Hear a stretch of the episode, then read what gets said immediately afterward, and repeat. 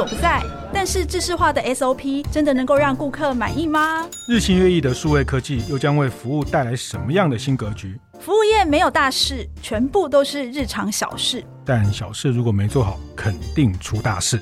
欢迎光临服务一点绝，我一哥，我一姐带你把脉服务业。上菜喽！听众朋友，大家好，欢迎收听由闯天下和大店长晨会共同制播的《服务一点绝》节目。我是天下杂志副总主笔王一之，我是大店长读书会创办人游子燕。哎，子燕，恭喜恭喜啊！新年快乐！哦、新年快乐！新年快乐！是 一年复始，万象更新啊！是是是太好了，终于又到了新的一年啦，新气象。这个新的一年，这个疫情的这一年哈，我说这个大家就是呃匆匆的，然后做了很大的应变。我觉得疫后的消费的报复性的这种还是蛮明显的哈。据说我听旅行社、听航空公司说。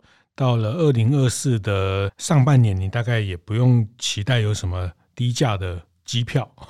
意思是说，还是很贵。对对，大概这种报复性的消费，然后这种消费的行为还会再持续一段时间。但是，当然这一年来，不管是经营者，或是呃大家作为一个买东西的消费者，看起来就是大家。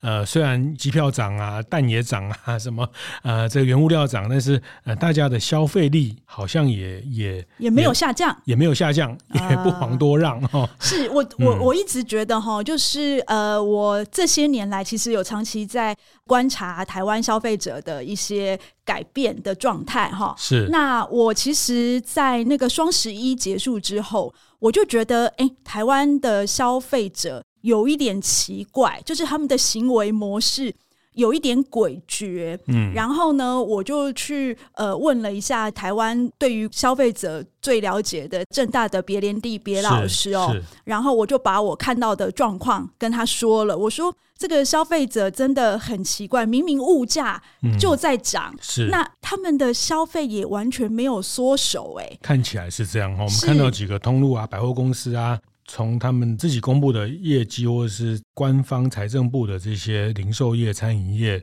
的支出，跟它的总市场的成长，那确实去年是是一个比较这样的一个氛围哈。那嗯，我觉得这个部分在开年的第一集的服务一点觉的这个节目，我想特别请一姐，她前阵子有一个生活形态的调查跟生活形态的分析，那这个也是。东方线上的这个市调公司，他们呃每年每年都会做的一些数据的发布，是因为他们累积的 data 其实是还蛮完整的哦，他们做了十多年了，然后对消费者的一些观察。所以，呃，如果我有空，我其实每年都会很想去这样子一个，是就是他们的一些调查的分享的一个论坛。那今年呢，我特别花了一天的时间，好好去听他们怎么来分析整个台湾消费者的一个变化哦。嗯，哎，果真呢，台湾消费者真的跟我看到的真的很像，哎，就是已经诡谲到你完全没有办法。一手掌握，来来来分享一下这个 生活形态的趋势研讨会里面，呃，生活形态这件事情，我觉得作为服务业的人特别要去关注。好，那我常常讲，服务业就是一个 lifestyle 的 business，生活形态的呃产业。好，其实呃，像在日本无印良品啊，或者这些。啊，大型的服务业，他们内部都会有一个这种生活形态研究所，或是是是没错没错哈。那对于生活形态的掌握啊，比如说这种养猫的人增加啦，这个高龄的使用的需求变多等等，这些其实都会用数据的方式来理解生活形态的变化。那其实这个往下推，它都会推到跟呃服务业、商业销售有非常直接的关系。对，而且刚刚子燕有特别提到，就是说疫情过了，结果哎。我们本来以为疫情过了之后，世界就会大好，嗯、呃，经济就会回来了，我们就可以又像二零一九年以前一样，就是可以哦再创新高啊什么的。有啊，有有好啊，有好啊，对，都别人比较好，啊，别人的员工旅游都比较好玩啊，欸、就是呃这个好，我们不能这个 呃也也不错啦。其实我觉得疫情解封之后，当然其实整个国际上的。战争啊等等，它其实导致了供供应链的紧张哈。那那整个消费的氛围，以台湾来说，呃，确实还算是热络的一年哈。但是我觉得这个我们在讲这件事情都有太多的的形容词哈。但是我觉得回到一个比较严谨的调查或是生活形态的研究报告，呃，我倒觉得这从里面可以得到蛮多的洞察哈。那来这个我们一起来跟大家讲一讲他们看到的一些呃消费者的形态。我觉得很有趣的是，他们用了一个童话的比喻哦，就是子燕，你有听过那个《爱丽丝梦游仙境》里面那个红皇后的故事吗？哦、是。那时候爱丽丝看到红皇后不停的在往前跑，呃，所以那时候呃，星夜的直董就说：“哎，我们应该要跟红皇后一样，就是不能停止奔跑，哦、你才能够。”停在原地哦，哦，就是说你一定要不断的往前，才能促使你能够停在原地。意思是说，你如果不努力的话，完全没有动作的话，可能就往后退了。仓鼠一样努力 哈，是是是。然后他们呃，其实他们用这个比喻是说，他把台湾的消费者比喻为那个爱丽丝，就是看红皇后奔跑那个。爱丽丝、哦、面对红皇后的爱丽丝是来形容二零二三年的台湾的消费者的一种样态。是他为什么这样子形容呢？因为他的意思是说，台湾的消费者很有趣，就是呃，虽然疫情过了，可是看起来我们刚刚讲的通膨啊。物价越来越高啦，那感觉起来虽然有几个行业是大好的，但普遍经济是没有像大家预期的那样子的攀升。可是呢，这个爱丽丝呢，她一如果说她非常积极进取的话，她应该要是跟着红皇后一起跑才对。嗯，可是呢，台湾的消费者他却是，呃，有点是那个冷眼旁观的意思，哦、就是说，因为我我觉得可能是因为环境的。变动太过于快速了，嗯，然后他一看再看，可能就麻痹了。嗯，所以呢，呃，我记得他们这个东方现在研讨会有特别讲到一件事情，就是说现在的长期规划。对消费者来说是一种奢侈，嗯，所以呢，台湾的消费者比较会愿意享受当下，嗯，就是说虽然经济不是这么好，但是呢，他也没有想要省吃俭用，嗯，他还是非常非常宠爱自己，就是说，哎，该有的品味就还是不能降低啊。我本来用什么样品牌的保养品，那虽然经济上通膨可能会涨价什么的，但我可能还是没办法去用品质比较差一点点的那些用品，嗯，所以意思是说，台湾消费者呢，他会冷眼旁观这个环境的变化，但他会想办法把自己去过好，这样是是，我我我也看了一下这个报告的一些摘要，那我的理解，我想呃，不知道对不对哈，我的理解大概是觉得就是像呃，整个市场的变动，就像红皇后一样，它其实市场的。资讯市场的 呃这个样态一直在改变，但是消费者因为在疫情过程或者说在这样的变动里面，已经有一点点。麻痹有一点点这个，呃，就等着看你怎么变 哈。然后啊，他对自己的消费的意识跟自己的呃主导的消费的这件事情，他呃更重视。他他意思是说，可能过去呃很多外部的这些呃行销促销的行为，或是啊新的服务、新的呃这些商品，很容易刺激大家的。购买，但是呃，从去年看起来，其实大家对于这样的东西，我觉得一方面是可能也是资讯的过载哈，就是不管是线上线下商品的选择，其实已经大量的商品资讯啊，这些内容资讯呃涌向消费者的时候，他已经有一点必须从这里面找到一个平衡点哦，所以在这个平衡点的时候，他宁可呃先呃比较。有一点距离的看这个市场的变化，他不会这么快的就参与了这个市场的一些变化。然后，但是回到他对自己消费的这个部分，他当然是还是很有主见，而且看起来几个数字看起来，他对自己的这个叫“我经济”是不是？在这报告里面提到一个“我经济”，特别是男生。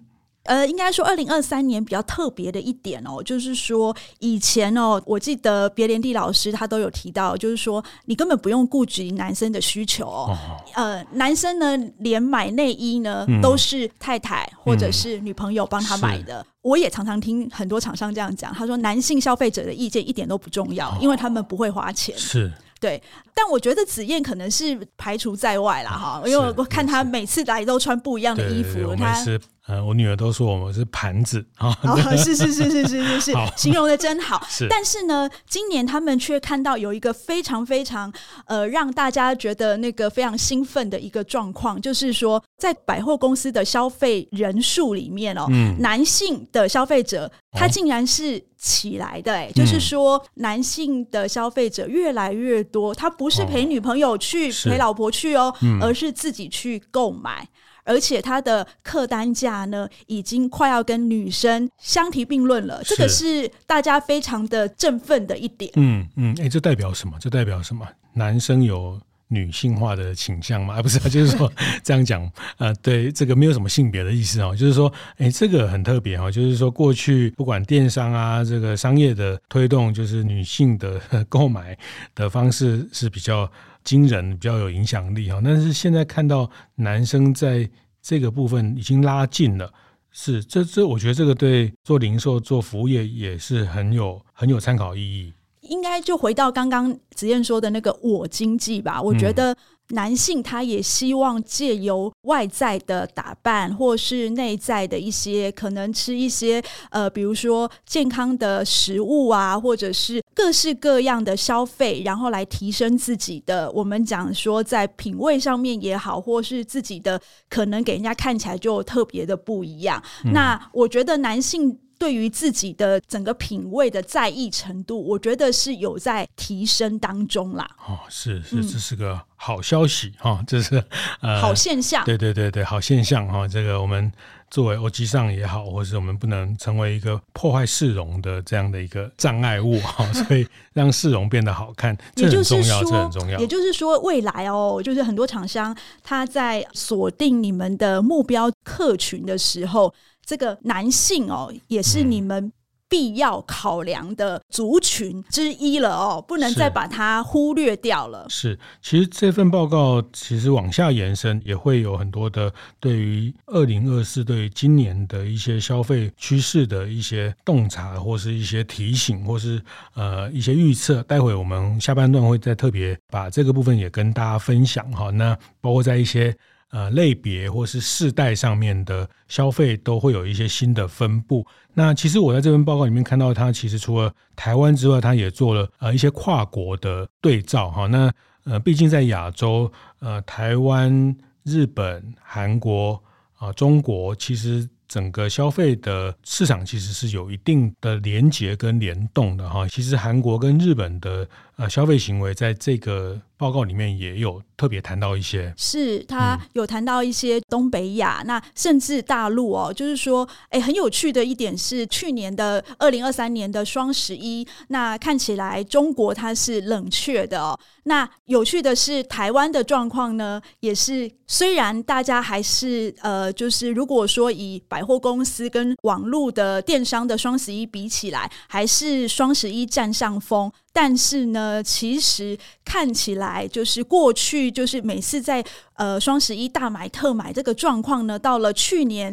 感觉起来消费者也变得比较理性许多，不会这样子为了免运门槛或是真的大促销就乱买哦。是，不过这里面其实世代的差异啊、我自己看到的是呃还蛮大的。比如说，如果从二十世代、三十世代。四十世代就是二十岁加到三十岁加到四十岁加，呃，在韩国、日本、台湾，呃，其实都有一个共同的 这个，在二三十岁这群，确实是一个比较消费紧缩、消费降级跟性价比消费。很严重的一个世代哈，看起来，然后反而是他们以上的那个族群，反而是比较优渥一点点的。对对对对，这个也颠覆了有一点过去大家觉得年轻人比较敢花钱的一种感觉或是直观哈，其实在，呃韩国、日本或是中国这段时间的所谓内卷，或是它的这个就业率的一个呃降低、失业率的提高，呃，都会影响到在年轻世代消费的心态。那像这边就有在报告里面有提到，在韩国的 Z 世代，他们有这个叫乞丐群聊哈，他们会在网络上去分享一些。呃，这个呃，怎么样不花钱可以过一天啊？或者是前阵子我们也看到，比如像海底捞啊，或者什么，他们很多会呃长期的占据在这个位置里面，然后这个呃占据在咖啡店里面，甚至睡在餐厅里面，因为为了省租房子的钱等等。呃，在这份报告也看到，像韩国这样的呃年轻世代、二十世代也会有出现这样的消费紧缩、消费降级的问题哈。那当然，这个也不完全，它只是。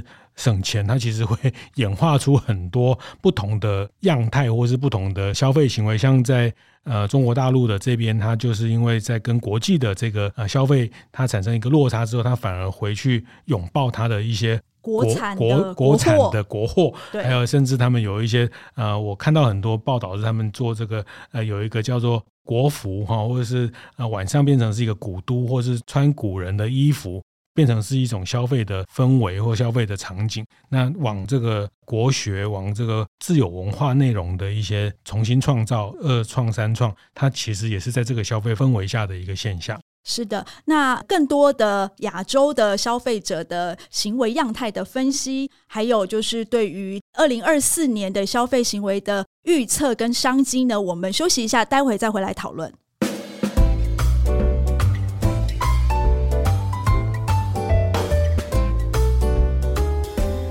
欢迎回来，服务一点觉得现场哦。今年第一集的节目呢，我们想要跟大家分享的是去年就二零二三年年底东方线上所发表的一份消费者行为的报告哦。他们在里面呢，其实有一张图片哦，它讲的是台湾社会跟人口结构的变化对于整个呃消费样态的一个影响哈。你表面上看起来就是台湾的总人口数比二零一八年少了三十二万人哈，但这个是一个比较大略的。那其实我们在深度去分析哦，我们可以看到就是。台湾六十五岁以上的人口呢，其实是增加了六十六万人。哦，是，还有就是那个新住民呢，嗯、他也比二零一八年增加了四十六万人，哦、来到来到了五十九万人。是，呃，是。然后呢，外籍移工这个部分呢，它其实增加了二点一万。嗯、那他现在在台湾有七十二。点八万人哈，然后那个外送人口哈，哦、这个是我们大家常常在讨论的一个议题。是，是它其实是比二零一八年增加了十万人，嗯，也就是说，现在台湾呃所有的外送人口加起来是十五万人。哦，做外送服务的人是的，是，然后。其中一个，刚刚我跟子燕在讨论，蛮讶异的部分，就是台湾的失智症的人口哦，每年是以增加一点八万人的这样子快速的成长哈，嗯、这个是非常惊人的。嗯、到现在，全台湾的失智症的人口有三十二万人，对。哇对，嗯、呃，子燕非常的担心哈。对 好，那其其中一个，嗯、其中一个也跟子燕非常有关的是，它的犬猫的只数哦，是。啊、呃，这个真的是每四个家庭当中就有一个家族是有养宠物的家庭。嗯，也就是说，现在台湾的狗狗跟猫的只数呢，已经来到了历史上的新高，对，两百二十二万只。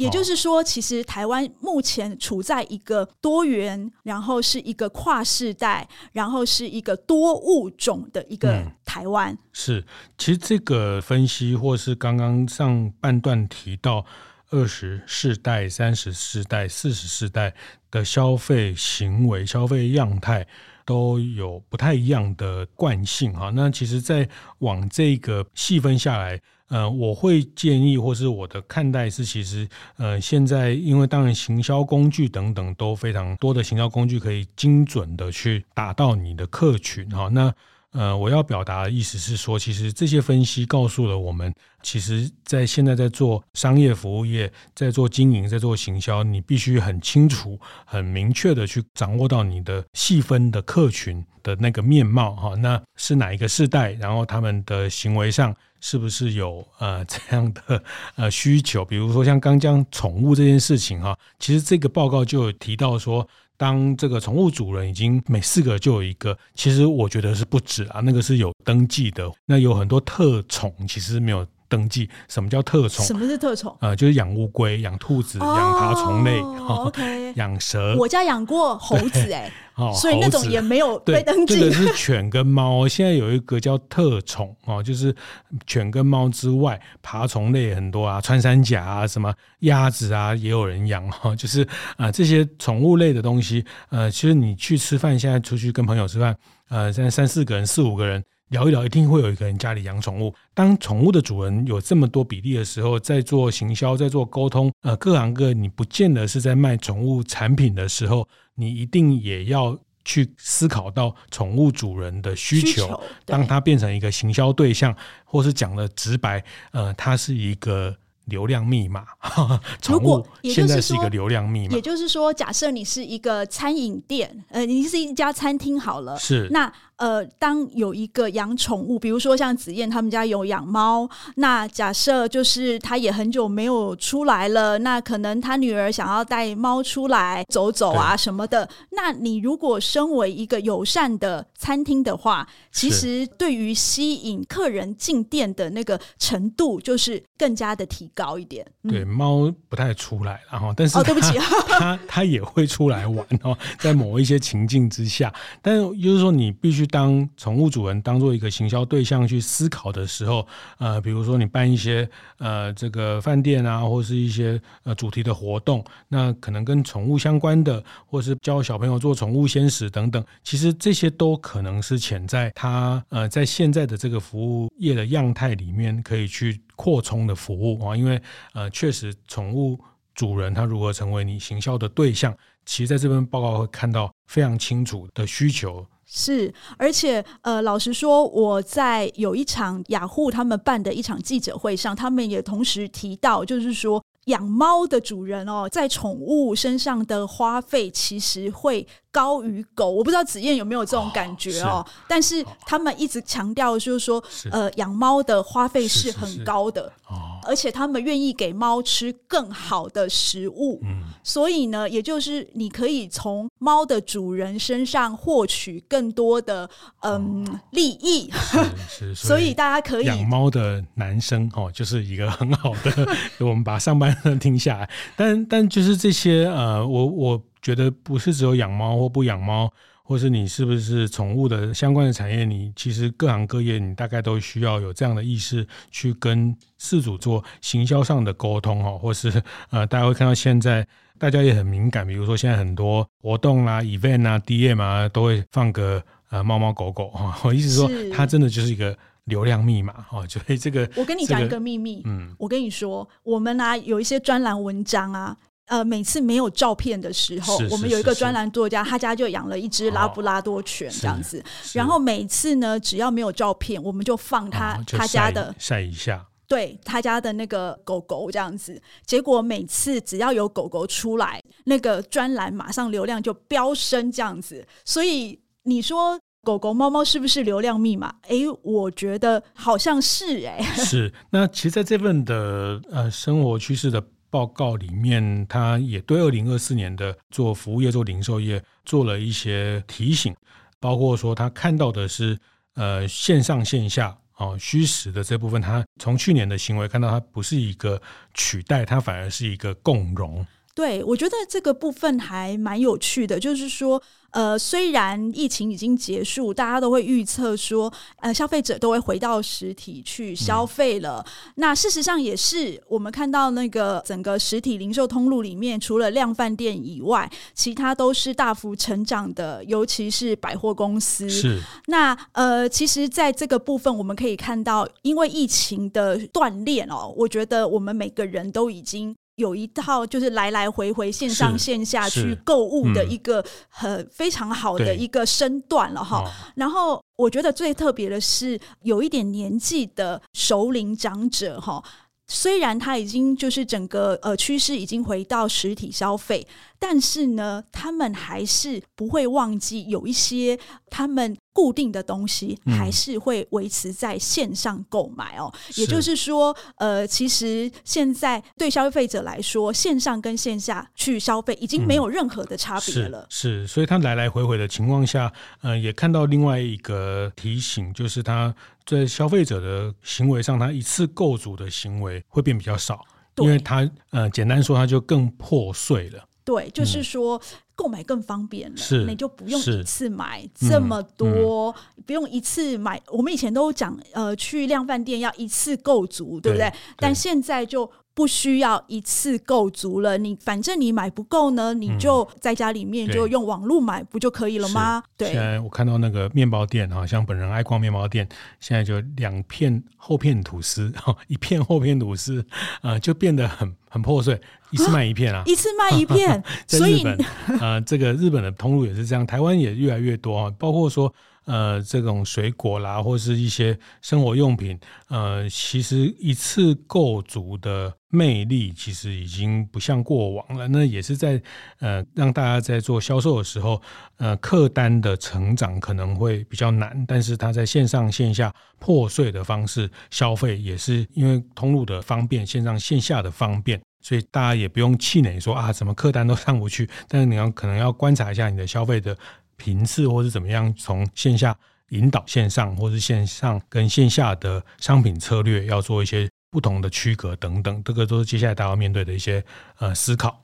呃，但是我觉得还蛮可喜的是，我们从这份报告里面看到说，台湾消费者哦，越来越愿意去尝试新的商品。只要有新推出的商品，消费者其实是很愿意去尝试的。我觉得这个对我们那个呃所有的服务业的业者来说，这是一个还蛮好的消息哦。但是也更考验啦，就是说他们尝试了第一次之后，能不能继续回去哦？就是说你还是要把新商品做得更吸引人、更有价值感，才会吸引消费者再回来购买哦。但这也牵涉到我们讲的这个注意力的问题哦。我们其实我觉得，我对这一场这个消费者行为论坛里面最有印象的一件事情，就是他们提到，就是说消费者现在只有一趴的耐性，百分之一的耐性。嗯，你你们就看现在的那些 TikTok，呃，就是短影音的。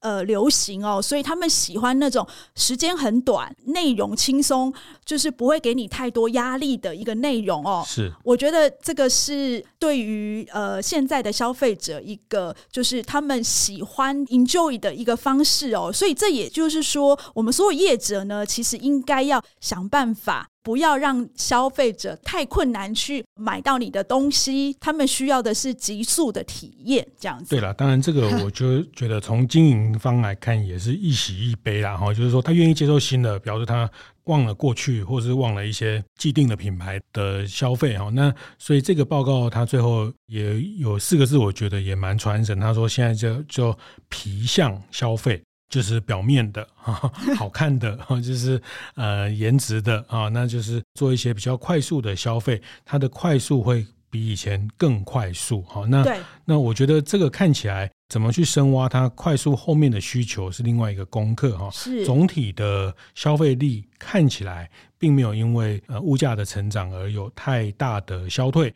反而大家在消费上还是愿意投注的，这个是件好的事情。好事，对，从呃从经营方来看哦，但是大家必须更呃谨慎的去看待我们在行销资源在。呃，商品结构要指向哪一群人？他倾向在线上得到，或是倾向在呃快速得到？我也不完全同意快啦，我觉得快快快快快快快，呃，这个搞到快快到后来，这个交感神经就会会很焦虑、会崩溃哈。对对对对对。呃，这种也不是只有快，因为消费者他有些他必须在交感、副交感，回到人的生理的条件。呃，我们还是要在这里面得到一个平衡。呃，这个。这个快的背后也表达了某一种慢的商机，某一种体验式的、沉浸式的，当他进到某一个场景要做一个完整体验的时候，你得给他更完整的东西哈。那呃，不同通路、不同世代，刚刚特别提到不同的世代，你去细分啊，把你的消费者的样貌做细分的时候，呃，甚至在呃不同的呃年纪，就算不同年纪里面，他的呃像移工也好，或是外配也好，大家。会看到他们的资讯取得，他们的呃商品资讯的来源其实都很不一样。那我觉得在这个里面，大家呃更精准的去沟通到我们的社群，沟通到我们的潜在消费者，这个是接下来大家面对的功课哈。那他皮相的消费，呃，一个比较冷眼旁观的消费者，他确实是接下来大家要面对的一个样态。他看起来不太关心，但是他呃又不难去勾动哦。那这里面呃，大家怎么样去设计商品？怎么样去呃让消费者由浅到深，成为他的品牌的追随、品牌的认知、品牌的信仰？我觉得这个事情也没有变过哈。所以呃，大家在不同的节奏里面找到一个。比较能跟这个时代的消费的模式，呃，能合拍的一个做法，我觉得这个是今年大家的功课。但我还是要强调，就是没有永远中心不变的消费者啦。就是说，呃，消费者他们呃遇到一些压力啊，或是引诱，就可能会转移。所以我们还是要战战兢兢去观察消费者的一些变化，然后才能够快速的应对。那今天的服务一点绝就为大家进行到这边。服务一点绝是每个月的第一个跟第三个星期四早上八点准时播出。我们会讨论与服务业相关的各种议题，分享精彩案例。欢迎大家到 Apple Podcast 闯天下按赞五星留言，还可以点击资讯栏的连结加入服务一点绝的 LINE 社群。我是王一之，我是游子燕。服务一点绝，我们下次见。